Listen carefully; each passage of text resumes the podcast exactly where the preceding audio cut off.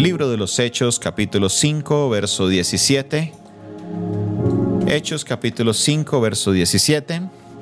Leemos la palabra del Señor que dice de la siguiente manera. Entonces, levantándose el sumo sacerdote y todos los que estaban con él, esto es, la secta de los saduceos, se llenaron de celos y echaron mano a los apóstoles y los pusieron en la cárcel pública. Mas un ángel del Señor, abriendo las puertas de noche de la cárcel y sacándolos, dijo, Id y puestos en pie en el templo, anunciad al pueblo todas las palabras de esta vida. Y habiendo oído esto, entraron de mañana en el templo y enseñaban. Entre tanto vinieron el sumo sacerdote y los que estaban con él y convocaron al concilio y a todos los ancianos de los hijos de Israel y enviaron a la cárcel para que fuesen traídos. Pero cuando llegaron los alguaciles, no los hallaron en la cárcel. Entonces volvieron y dieron aviso diciendo, por tanto, perdón, por cierto, la cárcel la hemos hallado cerrada con toda seguridad y los guardas afuera de pie ante las puertas. Mas cuando abrimos, a nadie hallamos dentro. Cuando oyeron estas palabras, el sumo sacerdote y el jefe de la guardia del templo y los principales sacerdotes dudaban en qué vendría a parar aquello. Pero viniendo uno les dio esta noticia. He aquí, los varones que pusisteis en la cárcel están en el templo y enseñan al pueblo. Entonces fue el jefe de la guardia con los alguaciles y los trajo sin violencia, porque temían ser apedreados. Cuando los trajeron, los presentaron en el concilio, y el sumo sacerdote les preguntó diciendo, ¿no os mandamos estrictamente que enseñaseis, que, perdón, que no enseñaseis en ese nombre? Y ahora habéis llenado a Jerusalén de vuestra doctrina y queréis echar sobre nosotros la sangre de ese hombre? Respondiendo Pedro y los apóstoles dijeron, es necesario obedecer antes a Dios antes que a los hombres. El Dios de nuestros padres levantó a Jesús, a quien vosotros matasteis colgándole en un madero. A este Dios ha exaltado con su diestra por príncipe y salvador, para dar a Israel arrepentimiento y perdón de pecados. Y nosotros somos testigos suyos de estas cosas, y también el Espíritu Santo, el cual ha dado Dios a los que le obedecen. Ellos, oyendo esto, se enfurecían y querían matarlos.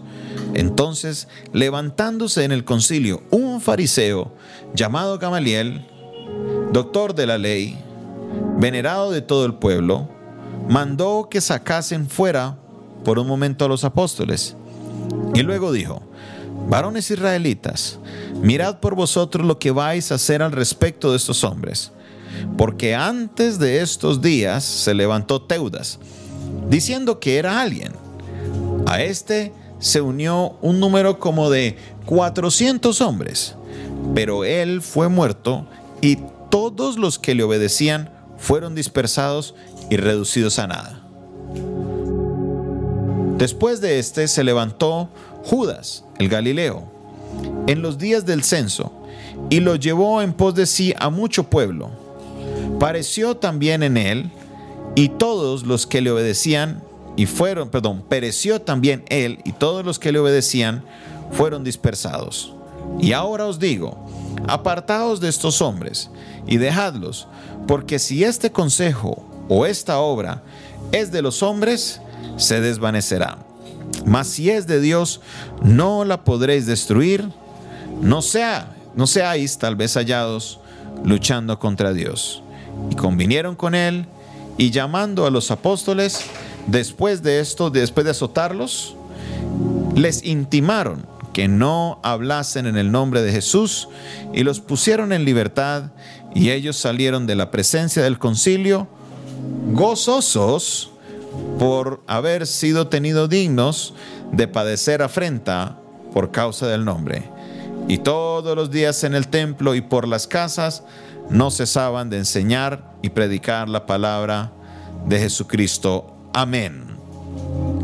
Quiero enfocarme el día de hoy en esta tercera y conclusión de este capítulo 5 en lo que sucede en el versículo 34 en adelante. Habíamos visto primeramente que lo que Dios hace nadie lo puede detener. Segundo, veíamos que la verdadera adoración y la obediencia van de la mano y cuando somos llenos del Espíritu Santo podemos adorar y podemos obedecer. En esta tercera parte vamos a estar viendo cómo un fariseo llamado Gamaliel, un hombre de la ley, un hombre que era parte de los del grupo que les acusaban. Este varón llamado Gamaliel era un hombre que creía en la ley, todavía no estaba muy seguro, no sabía de Jesucristo. Había un grupo de fariseos que sí eh, conocía a Jesucristo, hablaba de Jesucristo. Por ejemplo, el encuentro que tuvo Nicodemo con Jesús era una persona de esta clase gobernante, religiosa. Sabemos que había interés de algunos fariseos de hablar con Jesús, pero públicamente no hubo ninguno que hubiera hecho esta expresión de ser un seguidor de Jesucristo. Ahora, en este concilio estaban llamados, un concilio era una reunión en la que se llamaban todos a tomar una decisión sobre un asunto importante. En el concilio se llamó para juzgar a Pedro y a Juan lo que ellos estaban haciendo. Ellos tenían el poder en este concilio de azotarle. Tenían poder en este concilio de condenarles a lo mismo que condenaron a Jesús. Y ellos estaban furiosos porque le estaban colocando o los estaban acusando al concilio de haber sido los autores de la muerte de Jesús. Y así fue. Fueron ellos los que eh, eh, de alguna manera alborotaron al, al, pueblo, fueron ellos los que hicieron las acusaciones, fueron ellos los que consiguieron los testigos falsos para acusar a Jesús, fueron ellos los que dieron la orden para ir a apresar a Jesús y llevarlo para que él fuera crucificado. Y ahora estaban diciendo, y ustedes, Pedro y Juan, nos están echando la culpa de, o la sangre de este hombre, y estaban lavando las manos. Y en este vaivén de ellos, se levanta un hombre llamado Gamaliel. Y este hombre Gamaliel, a pesar de ser fariseo, a pesar de ser de la ley, Dios le habló, Dios le mostró algo. Él tuvo sabiduría para que sus ojos fueran abiertos y entendiera algo. A pesar de que él no salió a la defensa de Pedro y de Juan, él les hace caer al concilio en algo muy importante. Entonces les dice, mire, primero se levantó uno que se llamó Teudas, versículo 36. Teudas decía que él era alguien, decía que él era un enviado de Dios. Y resulta que como unos 400 hombres se unieron a él, pero cuando él fue muerto, todos los que le obedecían fueron reducidos a nada. Verso 37. También durante este tiempo se levantó Judas el Galileo, en los días del censo, y llevó en pos de sí a mucho pueblo, pero también pereció él, y todos los que le obedecían se desaparecieron. Note la línea de argumento que está haciendo Gamaliel. Nos está diciendo, mire, hubo uno que se levantó y arrastró como 400 personas y cuando se murió Teudas desaparecieron. Lo mismo pasó con Judas el Galileo. Se levantó muchas personas, pero cuando él murió, pues, todos salieron corriendo. Pero este dice, apartaos de estos hombres y dejadlos, porque si este consejo o esta obra es de los hombres, se desvanecerá. Mas si es de Dios, no la podréis destruir. No sea que tal vez seáis hallados luchando contra Dios. Aquí encontramos una enseñanza importantísima. Aquí encontramos la esencia que usted puede tomarla y aplicarla a su vida. Una enseñanza importantísima que voy a repartirla en dos partes diferentes.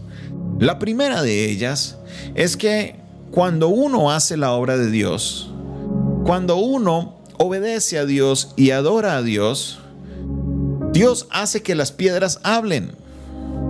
Gamaliel estaba supuesto a estar a favor del sumo sacerdote, a favor de los saduceos, a favor de los de la ley. Pero ¿sabe qué? San Gamaliel salió de alguna manera a la defensa de los apóstoles, no directamente, pero de alguna manera les salvó. Muchas veces nos encontramos en situaciones difíciles de nuestra vida. No sabemos qué hacer, no sabemos cómo actuar, no sabemos cómo movernos, pero ¿sabe qué? Dios coloca a alguien en el camino para que nos dé una guía. Así no sea una persona cristiana, viene y nos da una palabra, viene y nos dirige, viene y nos, nos dice algo que cambia nuestra manera de pensar. Alguien que sale a nuestra defensa. Ángeles que Dios coloca en el camino. Recuerdo muy bien que hace seis años, mientras estábamos en París, haciendo memoria de este día, que mientras estábamos en la sala de espera esperando un dictamen médico de parte de los doctores con respecto a mi padre, una amiga mía que conocí en Estados Unidos, resulta que justo en ese momento estaba viviendo en París. nos encontramos, la llamé, ella fue a la clínica y se sentó a hablar conmigo. No es una persona cristiana, no es una persona creyente, pero en ese momento me dice, Jonathan, recuerda que la voluntad de Dios no hay que entenderla, hay que aceptarla. La voluntad de Dios no hay que entenderla, la voluntad de Dios hay que aceptarla. Y a pesar de no ser una cristiana, entendía algo, algo de la característica de Dios. Lo curioso es que yo, como hijo de pastor, como una persona que ha leído eh, o creía que conocía la Biblia, creía que conocía la palabra de Dios, yo hubiera dicho, ¿esta qué me viene a decir a mí? Pero no. Dios habló por medio de una persona y en ese momento esas palabras trajeron fortaleza a mi vida. Empecé a pensar en eso, a pensar, a pensar a pensar. Y este mensaje, que no me lo dio nadie de la iglesia, nadie de mis amigos cercanos, me lo dio una persona que no era creyente, del lugar que menos esperaba, el Señor envió una palabra de aliento. De la persona que menos esperaba, de un fariseo, sale una palabra a la defensa de los hijos de Dios. Y así muchas veces te va a pasar. Porque la palabra de Dios dice que si Dios es con nosotros, ¿quién contra nosotros? Van a venir personas que usted ni siquiera las conoce y van a salir a defensa suya. ¿Por qué? Porque tenemos un Dios poderoso que está en los cielos, que Él guarda y cuida de nosotros sus hijos. Habrá alguien que pueda comentar y decir, amén. Dios ha prometido de que Él nos defenderá y que Él nos guardará de todo mal y de todo peligro. Y cuando Dios interviene, Él utiliza lo que Él tenga que utilizar para salir a tu defensa. Ellos no pudieron defenderse porque estaban en un lugar de, de, de alguna manera de desventaja. Pero Dios levantó a un hombre de ellos mismos para que diera una palabra en el momento. Y más que defender a Pedro y a Juan, estaba defendiendo la obra de Dios. Él les dijo, ojo, ojo, porque hubieron dos hombres parecidos a Jesús. Y cuando murieron, todo su movimiento se dispersó. Ahora Jesús ha muerto. ¿Por qué no esperamos a ver qué pasa? Porque si la obra es de Dios, va a permanecer, pero si no es de Dios, se va a desvanecer. Y si permanece y es la obra de Dios, estamos luchando es en contra de la obra de Dios. Dios levanta personas en defensa de su obra y en defensa de sus hijos. Sé que hay situaciones que a veces hacemos lo correcto y cuando hacemos lo correcto pareciera que las cosas se dieran en contra nuestra, pero no. Temporalmente sale así, pero Dios siempre nos da la victoria. Si Dios es con nosotros, ¿quién contra nosotros? Porque ¿qué diremos a esto? El Señor es mi ayudador. No temeré lo que me pueda hacer el hombre, porque Él nos ha hecho más que vencedores por medio de aquel que nos amó. Esas son las promesas que hay de Dios para nosotros, porque nadie te podrá hacerte frente en todos los días de tu vida, mientras hagas la voluntad de Dios, eso sí. Pedro y Juan estaban en la voluntad de Dios y se levantaron y les hicieron el frente y se levantaron en frente de la autoridad más grande y salió este Gamaliel a defensa. Un hombre correcto, un hombre que entendió. ¿Estás pasando una situación difícil por obedecer la palabra de Dios? No puedes temer temor. De alguna manera Dios enviará su socorro. De alguna manera Dios enviará su respuesta. De alguna manera Dios habrá una obra poderosa en ti. Dios es un Dios poderoso. Y si las, las personas se callan, las piedras hablarán. Él hará algo maravilloso para llevar una palabra de parte de Dios a quien sea. Puede que sea a ti, puede que sea a quien está a tu alrededor, pero el Señor te va a dar la victoria. ¿Quién puede decir amén en esta hora? Diga conmigo, Dios me va a dar la victoria. ¿Quién puede comentar y decir en esta hora, Dios me dará la victoria? Aleluya. ¿Quién más lo puede decir? Vamos, escríbalo ahí. Dios me dará la victoria. Gloria a su nombre. Dios me dará la victoria. Aleluya. Dios me dará la victoria. Dios me dará la victoria. Es un tiempo de victoria para el pueblo de Dios. Es un tiempo de victoria en el pueblo de Dios. Es un tiempo de victoria para el pueblo de Dios. Mire lo que ha pasado en la nación de los Estados Unidos. Muchas personas se han ocupado de hablar de las elecciones y demás, pero les quiero contar así a muy grosso modo lo que está pasando. Durante la presidencia del, presidente actual Tom, valga la redundancia, cuando empieza la presidencia de él, la Corte Suprema de Justicia de los Estados Unidos estaba hacia el lado eh, no conservador, sino hacia el lado liberal.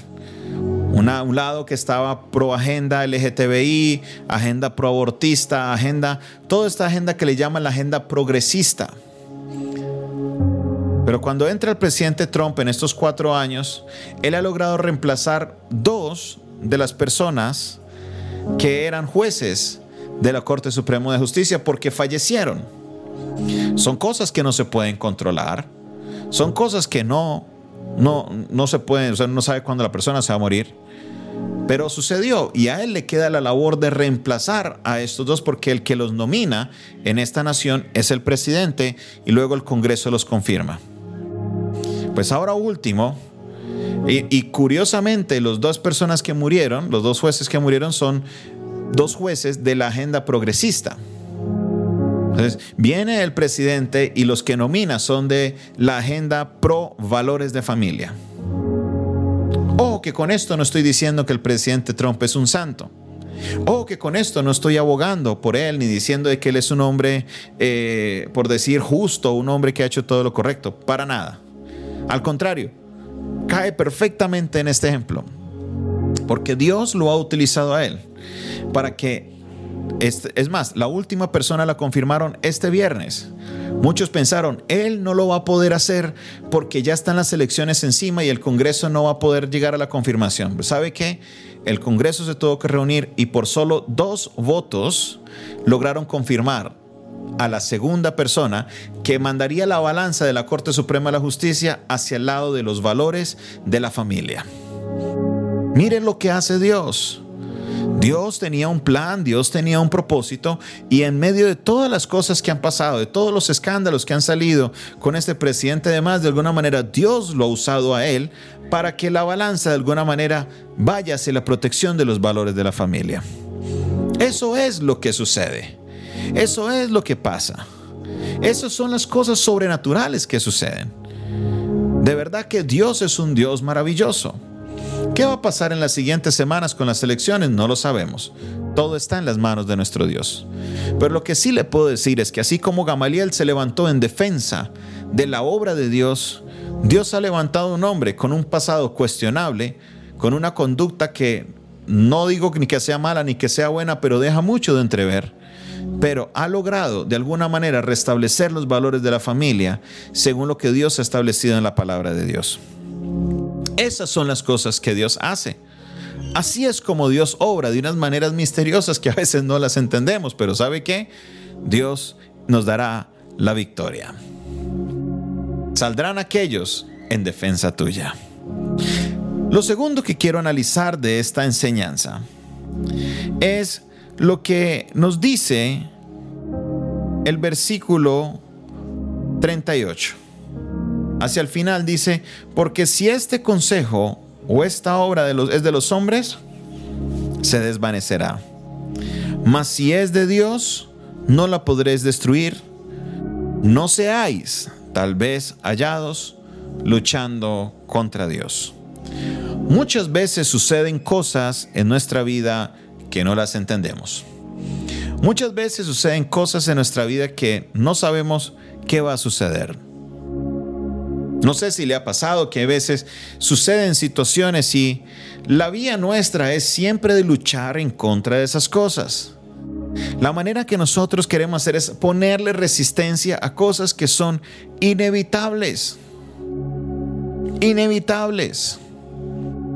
Y resulta que cuando nos ponemos en oposición a esos procesos que Dios está haciendo, usted piensa que está luchando contra el diablo, usted piensa que está luchando contra un demonio y resulta que puede que estés luchando contra el mismo Dios. Pastor, ¿cómo así? Oh, sí, Señor.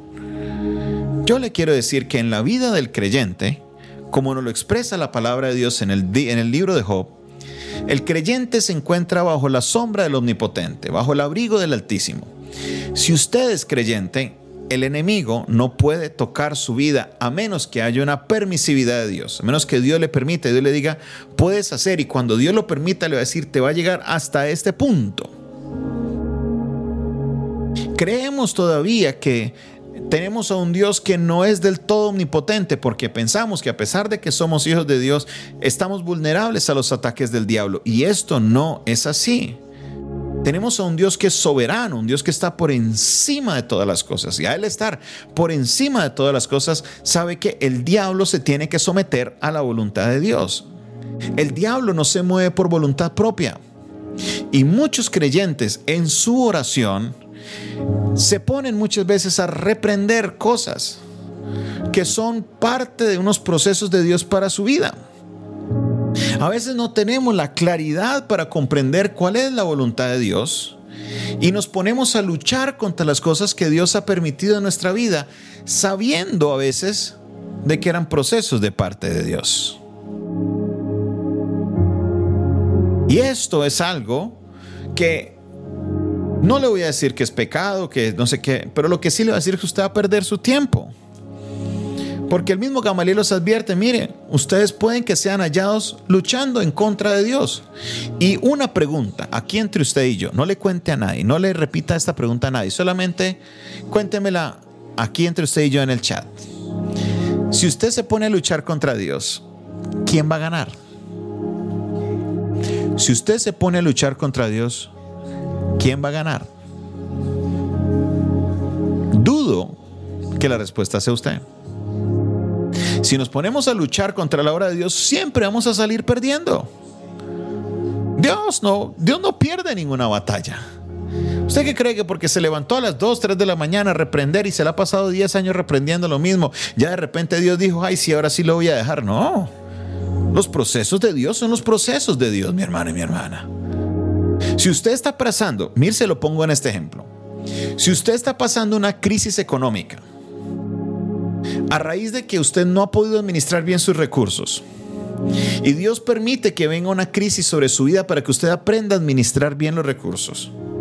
Y su, respuesta, en vez de aprender a administrar, es ponerse a reprender al espíritu de pobreza, al espíritu que me está atacando en mis finanzas, al espíritu que me está secando, al espíritu de la oruga, del, del, del saltón, del revoltón que mire que en el libro de Joel dice, Dios le dice al pueblo, es mi ejército que envié contra ellos. Usted se puede poner a reprender todo el día a esos espíritus y usted se va a quedar ahí sentado en las mismas. ¿Por qué? Porque entre Dios y usted, Dios siempre va a ganar. Entonces es posible que te sientas como el hámster que está en la, en la, en la llantica. No sé si usted ha visto los hámster que entran y corren en esa, en esa rueda y corren y corren y corren y corren y corren y corren y corren y se bajan de la rueda cansados y resulta que no han avanzado nada. Muchos creyentes creen así como las caminadoras, que usted se puede parar en la caminadora y correr y correr y correr y correr y sudó y caminó y resulta que se quedó en el mismo lugar. Muchos creyentes viven una vida espiritual así. Se la pasan desgastando sus energías, pero luchando contra lo que no es. En vez de aprender, por ejemplo, el ejemplo que les daba, cómo administrar sus finanzas, en vez de aprender a cómo cambiar sus maneras de ingresos, en vez de aprender cómo buscar una manera alterna de poder conseguir el sustento, siguen luchando contra lo que no tienen que luchar.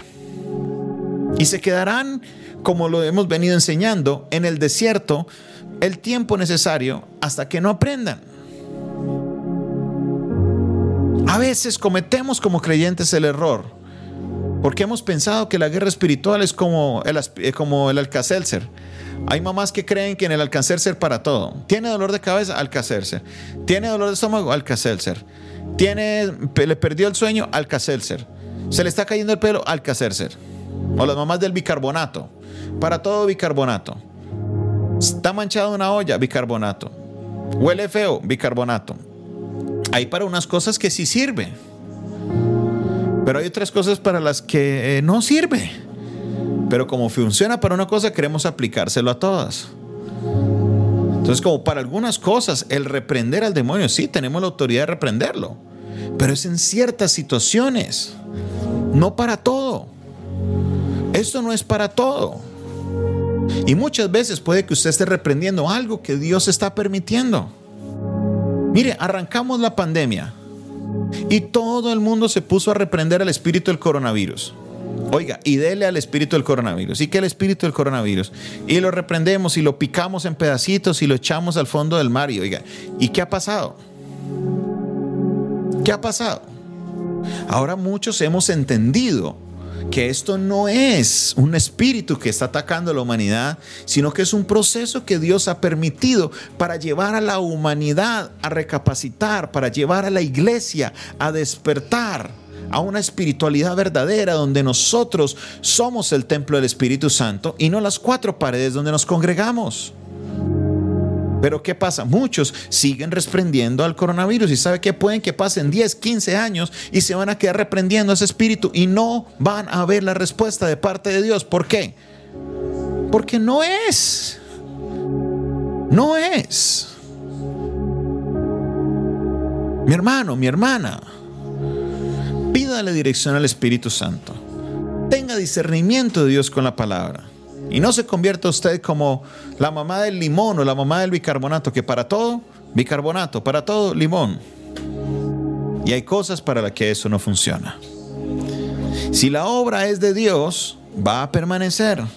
Si la obra no es de Dios, se va a desvanecer. Pero les advierte Gamaliel, dice, no sea que ustedes sean hallados luchando en contra de Dios. Mi hermano, mi hermana, no sea que usted sea hallado luchando en contra de Dios y vas a seguir perdiendo tu tiempo haciendo las cosas incorrectas. Mientras tanto, aliméntate con la palabra. Aliméntate con la palabra. Aliméntate con la palabra. ¿Qué hizo Jesús en el desierto cuando fue tentado por el diablo? Fue el mismo diablo que se le apareció a Jesús. ¿Jesús lo reprendió? ¿Jesús echó fuera al diablo? No. Jesús le respondió con qué? Con la palabra. La respuesta nuestra cuando viene una situación de Satanás es la palabra. Utiliza la palabra. Sal adelante con la palabra, porque no solo de pan vivirá el hombre, sino de toda palabra que sale de la boca de Jehová. De esto vivirá el hombre. Pastor, que hay un vecino que está endemoniado, que hay que ir, vaya allá y reprenda. Esas son situaciones donde sí hay que ir a reprender. Esas son situaciones donde vas a ir y vas a reprender al demonio y lo vas a echar fuera en el nombre de Jesús y en el nombre de Jesús se va a ir. Comprende, mi hermano, ten discernimiento, estudia la palabra, ten comunión con Dios. El Señor te revelará en qué momento hacer una cosa, en qué momento hacer la otra. Dios te va a dirigir. No sea que usted se encuentre ahí luchando, luchando y luchando cuando todo era simplemente un proceso de parte de Dios y te quedes en el desierto, te quedes allá dando vueltas los 40 años y te pierdas la bendición que Dios tiene para ti acá en la tierra. Oremos al Señor. Padre Celestial, te doy gracias. Gracias Señor porque tú has sido bueno, maravilloso y grandioso. Tu palabra, Señor, ha llegado a nuestra vida para dirigirnos, para encaminarnos y para enfocarnos en la palabra, en lo que tú quieres, Señor. Como vivamos nuestra vida de la manera correcta. Dios, alabo y exalto tu nombre, te bendigo te pido, Señor, de que esta palabra el pueblo tenga el discernimiento para comprenderla y llevarla a una práctica y que podamos, Señor, saber en qué momento podemos utilizar las herramientas que tú nos has dado para poder salir victoriosos en nuestra vida cristiana. Señor, bendigo a cada uno de mis hermanos que se han conectado en esta hora. Padre Celestial, sé que estás obrando en sus vidas. Hoy hemos aprendido, Señor, de que cuando la obra es para ti, aún saldrás personas enemigas o personas que no esperábamos a la defensa. Y también, Señor, aprenderemos a tener discernimiento para que en cada situación, Señor, podamos hacer las obras correctas o utilizar la herramienta correcta para poder tener garantizada la victoria en tu nombre. Te alabo, te exalto y te bendigo en esta hora. En el nombre de Jesús, amén y amén. Mis hermanos, el Señor les bendiga. Esta fue una producción del Departamento de Comunicaciones del Centro de Fe y Esperanza, la Iglesia de los Altares, un consejo oportuno en un momento de crisis. ¿Se despiden de ustedes en esta noche? Isabela Gómez. Y David Castañeda Gómez. El Señor les bendiga a todos. Chao. Una feliz noche para todos. Chao, Dios les bendiga les.